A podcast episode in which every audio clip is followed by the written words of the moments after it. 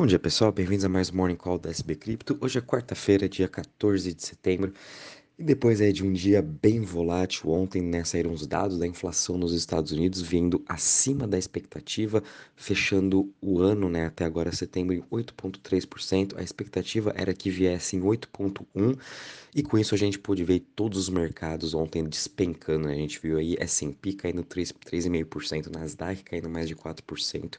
É, a Ásia já estava fechada no momento que saiu esses dados, né? Então hoje a gente está vendo aí também os, os, as bolsas na Ásia caindo mais de 2%. Né? A gente viu o dólar voltando a subir muito forte, subindo em mais de quase 2% ontem. Uh, então foi um dia bem é, off-risk, né? E com essa alta da inflação que veio assim acima da expectativa, os, agora os investidores já estão percebendo que realmente vai demorar um pouco para haver esse pivô do Fed, né? A inflação não está nada controlada, como alguns investidores até achavam, porque no mês passado veio abaixo da expectativa. Então, agora, a, a, a nossa próxima reunião que a gente vai ter agora, dia 21 de setembro, já semana que vem, a gente vai poder ver aí o Fed subindo praticamente em 0,75 sua taxa de juros e alguns investidores já ah, pensando que vai subir, na verdade, 1%, né? Então, vai agora ter essa briga de quem que vai, se vai subir 0,75 ou 1%. Enfim, se subir 0,75 ou 1%, não importa, porque o, o Fed vai continuar subindo juros, todos os bancos centrais no mundo vão continuar subindo juros e isso vai continuar impactando toda a economia, todos os mercados, o que vai deixar a gente mais próximo ainda de uma recessão mais forte. Então, uh, tem bastante coisa aí no radar dos investidores de todo mundo e com isso a gente pode ver aí uh, a cripto, né, tá caindo ainda 6% hoje, Bitcoin caindo 9,24% a 20.253. O interessante ver é que a gente ainda está se mantendo muito bem nessa região dos 20 mil dólares para o Bitcoin especificamente, né? A gente sabe que a gente já vem trabalhando nessa região desde junho praticamente e a gente pôde ver, né, depois da crise forte que teve em junho, que teve a liquidação de Celsius, Three Arrow, Bitcoin perdeu essa região dos 20 mil, chegou a bater 17.500 porém ainda não voltou a testar essa no, essa, esse novo esse preço novamente. É, dependendo aí até o final desse mês, é possível sim que Bitcoin bata aí a região dos 17.500. Mas enfim, é, se bater até lá, a gente também vai continuar comprando. O interessante ver é que Bitcoin está se sustentando muito bem, apesar de todas essas aversões ao risco que a gente está vendo, toda essa crise, todo esse aumento de juros. Né? Então, é importante essa região dos 20 mil, a gente sabe que é uma, uma resistência muito importante, onde tem muitos compradores, os investidores institucionais estão sempre de olho aí nesse range. A gente também está vendo é, o Ethereum caindo 6,27% a 1.600 dólares. A gente está aí praticamente a menos de 24 horas do Merge, né, o evento mais esperado aí do ano para o mercado de cripto. E infelizmente, né, o, o, cenário macro não está ajudando aí a, o Merge, né? E se a gente tivesse talvez num cenário normal ou até num, num bull market, a gente estaria vendo todo o mercado de cripto explodindo, principalmente aí o Ethereum por conta do, do merge, mas como a gente está num cenário totalmente de aversão ao risco, é, acho que esse merge aí realmente que vai acontecer agora em menos de 24 horas, não vai ter muita aí relevância para o nosso mercado, né? A gente vem daí BNB também caindo 5% a 278 dólares, Ripple caindo 5,79% a 0,33%, Cardano caindo 6% a 0,47%, Solana também caindo 13% a 33,08 e Polkadot caindo 6,94% a 7,12.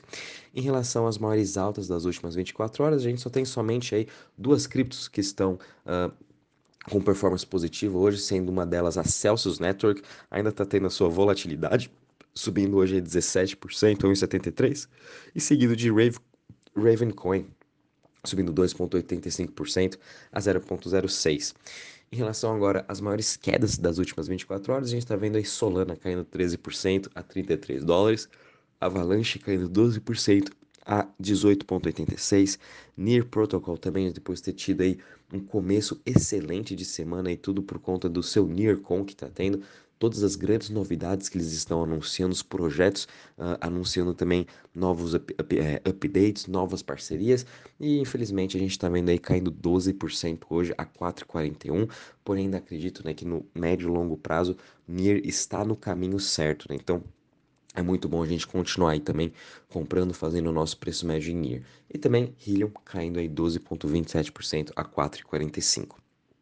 Em relação aos setores, todos eles também hoje em forte queda. O setor que está menos caindo hoje é o setor de smart contracts, caindo aí 7,17%, seguido da Centralized Exchange, caindo 7,24% e DeFi caindo 8%. O setor que está mais em queda hoje é o setor de currencies, caindo 9,25%. Já quando a gente vem aqui em relação ao Crypto Fear Index, enfim, sem muitas novidades, né, pessoal? A gente está aqui em 27 pontos, não, sa não saímos dessa questão do Fear. Ontem chegamos a bater 34, muito por todo o movimento de alta que a gente teve, mas, é, aliás, anteontem, né?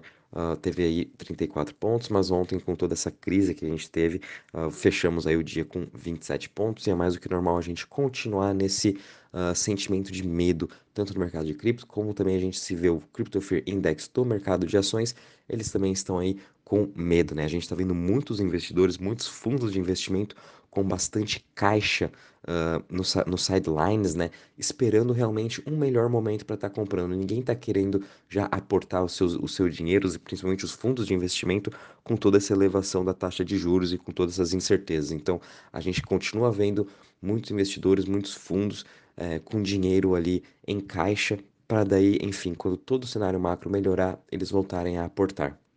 Já quando a gente vem para a parte de DeFi em Total Value Locked, sem grandes novidades também, obviamente é, acompanhou toda a, a, queda ontem do mercado, hoje está com uma queda de 4,88% a 95,19 bi uh, de Total Value Locked, e quando a gente também compara as chains, de ontem para hoje a gente viu uma queda praticamente de 5% em todas as top 10 criptos, uh, nos últimos 7 dias a gente só está vendo aí BSC, Tron e Optimus com retorno positivo, o restante também tudo em queda, né? E até mesmo aí o Ethereum continua, óbvio, sendo a chain dominante, mas também vem perdendo aí o seu TVL ao longo desses dias, né? Obviamente com toda essa aversão ao, rico, ao risco e principalmente ainda mais com o merge que está tendo, a gente está vendo alguns investidores uh, tirando seus, os seus pools de liquidez, tirando um pouco dessas operações de DeFi para realmente não haver nenhum risco, né? Quando ocorrer aí o merge, quem sabe é, pode demorar para voltar, quem sabe o merge não é muito bem sucedido, enfim, tem todo milhares de riscos aí envolvendo também o merge para quem faz operações de DeFi na rede Ethereum ou nas Layer 2, então a gente também está vendo muito desses investidores tirando a sua liquidez, deixando a, as suas criptos, né, ou na sua MetaMask, na rede principal do Ethereum, ou transferindo de volta para sua ledger ou para as centralized exchanges para realmente aí não haver nenhum erro ou qualquer problema aí durante o merge. Mas enfim, a gente sabe também como o DeFi vem apanhando muito durante todo esse ano, mas aos poucos ele vem se recuperando e as grandes narrativas ainda estão uh, à tona, né? Que seria aí as Layer 2, que estão aí já entre os top 10. Tem também uh, o Ethereum por conta do merge, né? A gente vai poder ver aí futuramente, após o merge, uh, uma volta bem forte de todos esses projetos de DeFi. enfim, a gente vai acompanhando, mas a gente pode ver que realmente DeFi está sendo bem afetado. Bom, pessoal, em relação às notícias, é, de ontem para hoje também a gente não teve grandes novidades. É, toda no, todo o foco realmente ficou em relação à inflação nos Estados Unidos, que veio acima da expectativa. Mas a gente pôde ver que, mesmo assim, com todas essas aversões ao risco, a Alchemy, que é uma das maiores plataformas de desenvolvimento de Web3, está agora levantando 12 milhões de dólares em mais um, um fundo de investimento em que eles vão estar aí focando em DeFi e NFT. Então, mesmo assim, com todas essas aversões ao risco, né, a gente continua vendo esse ano todo muitos fundos conseguindo é, levantar, né, criando novos fundos, é, investindo em bilhões de dólares, milhões em novos projetos, principalmente Web3, games, é, NFT, DeFi, enfim, uh, o apetite ao risco também desses investidores continuam altos, né? É, obviamente eles já estão dentro desse mercado de cripto, eles já sabem como funcionam os ciclos, já sabem como funcionam também é, os investimentos e sabem que agora é o melhor momento de estar comprando. Então também por isso que a gente está vendo aí diversas uh, pessoas levantando novos fundos uh, e também fazendo esses grandes investimentos, que é, ainda continua sendo ótimo para o mercado, que ainda me deixa muito positivo né, em relação a todo o nosso mercado de cripto. Se a gente visse, por exemplo, esse ano todo, praticamente nenhum fundo levantando dinheiro, aí sim seria muito ruim. Mas não, é totalmente o oposto que a gente está vendo, o que mostra mais confiança para o mercado.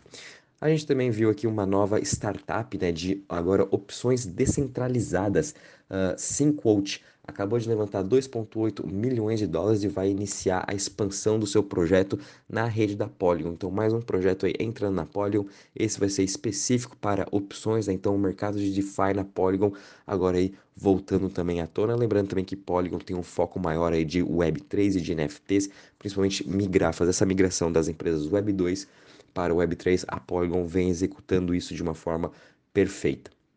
É, a gente teve finalmente aqui é, um update até do, do né, e sobre uh, todo o seu colapso que teve. A polícia agora da Coreia do Sul acabou de emitir uma, um warrant, né, uma, uma, uma é, um mandato de prisão agora do Dokuo por conta de todo o colapso da Terra Luna, por ter iludido os investidores, e agora vai continuar as investigações. Uh, Para quem assistiu também aquela série que teve do Coinage, com o Dokuo, ele até tinha comentado no primeiro episódio que ele não tinha ainda recebido nenhuma, nenhuma carta de prisão, nada do governo coreano, e no dia seguinte o governo coreano começou as investigações e agora eles emitiram já o seu mandato de prisão, então é, a gente pode ver aí que muito em breve Dokuo vai ser preso e vai ser aí... Uh, indo para o tribunal, enfim, é, esse caso aí de Luna ainda tem muito chão para a gente continuar acompanhando. Isso aí, obviamente, afetou aí a, a Luna 2.0, né, que chegou a subir mais de 400% na semana, né, saindo de 1 dólar, chegando a bater quase 7, agora trabalha na região dos 3,50. Mas, enfim, foi bastante especulação em relação a isso. É, e agora, ainda mais com essa notícia negativa para o Dokua, isso pode sim afetar um pouco todo o seu ecossistema. Então, quem está aí comprado em Luna, fica um pouco de olho, porque a gente também tem que estar tá acompanhando um pouco essas notícias.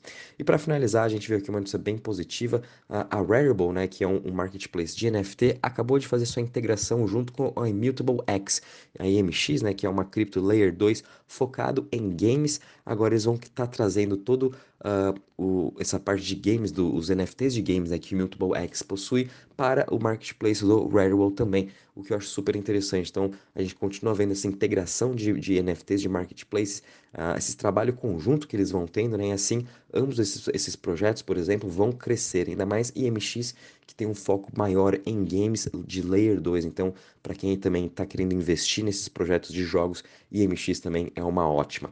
Bom, pessoal, em relação às notícias, é isso mesmo. O mercado está super volátil. A gente já vem comentando já faz alguns dias, né? Até mesmo no domingo, quem, para quem assistiu lá o nosso radar semanal com a Top Game, a gente comentou também se vier acima da expectativa a inflação, o mercado vai despencar e realmente é o que está acontecendo. Então, essa volatilidade vai continuar. E sempre lembrem da frase, né? Don't fight the Fed, né? não lute contra o Fed. Enquanto o Fed, todos os bancos centrais vão estar subindo juros, todos os mercados vão ser prejudicados em relação a isso. Então, isso aí vai trazer cada vez mais oportunidades para a gente continuar fazendo o nosso preço médio, fazendo o nosso DCA. Eu vou continuar comprando todos os projetos. Eu tenho aqui a minha lista, né, de meu watchlist, que eu vou estar fazendo meus aportes até o final desse ano, que eu já compartilhei com vocês, e vou continuar comprando essas mesmas. E é isso aí, pessoal. Um bom dia e bons trades a todos.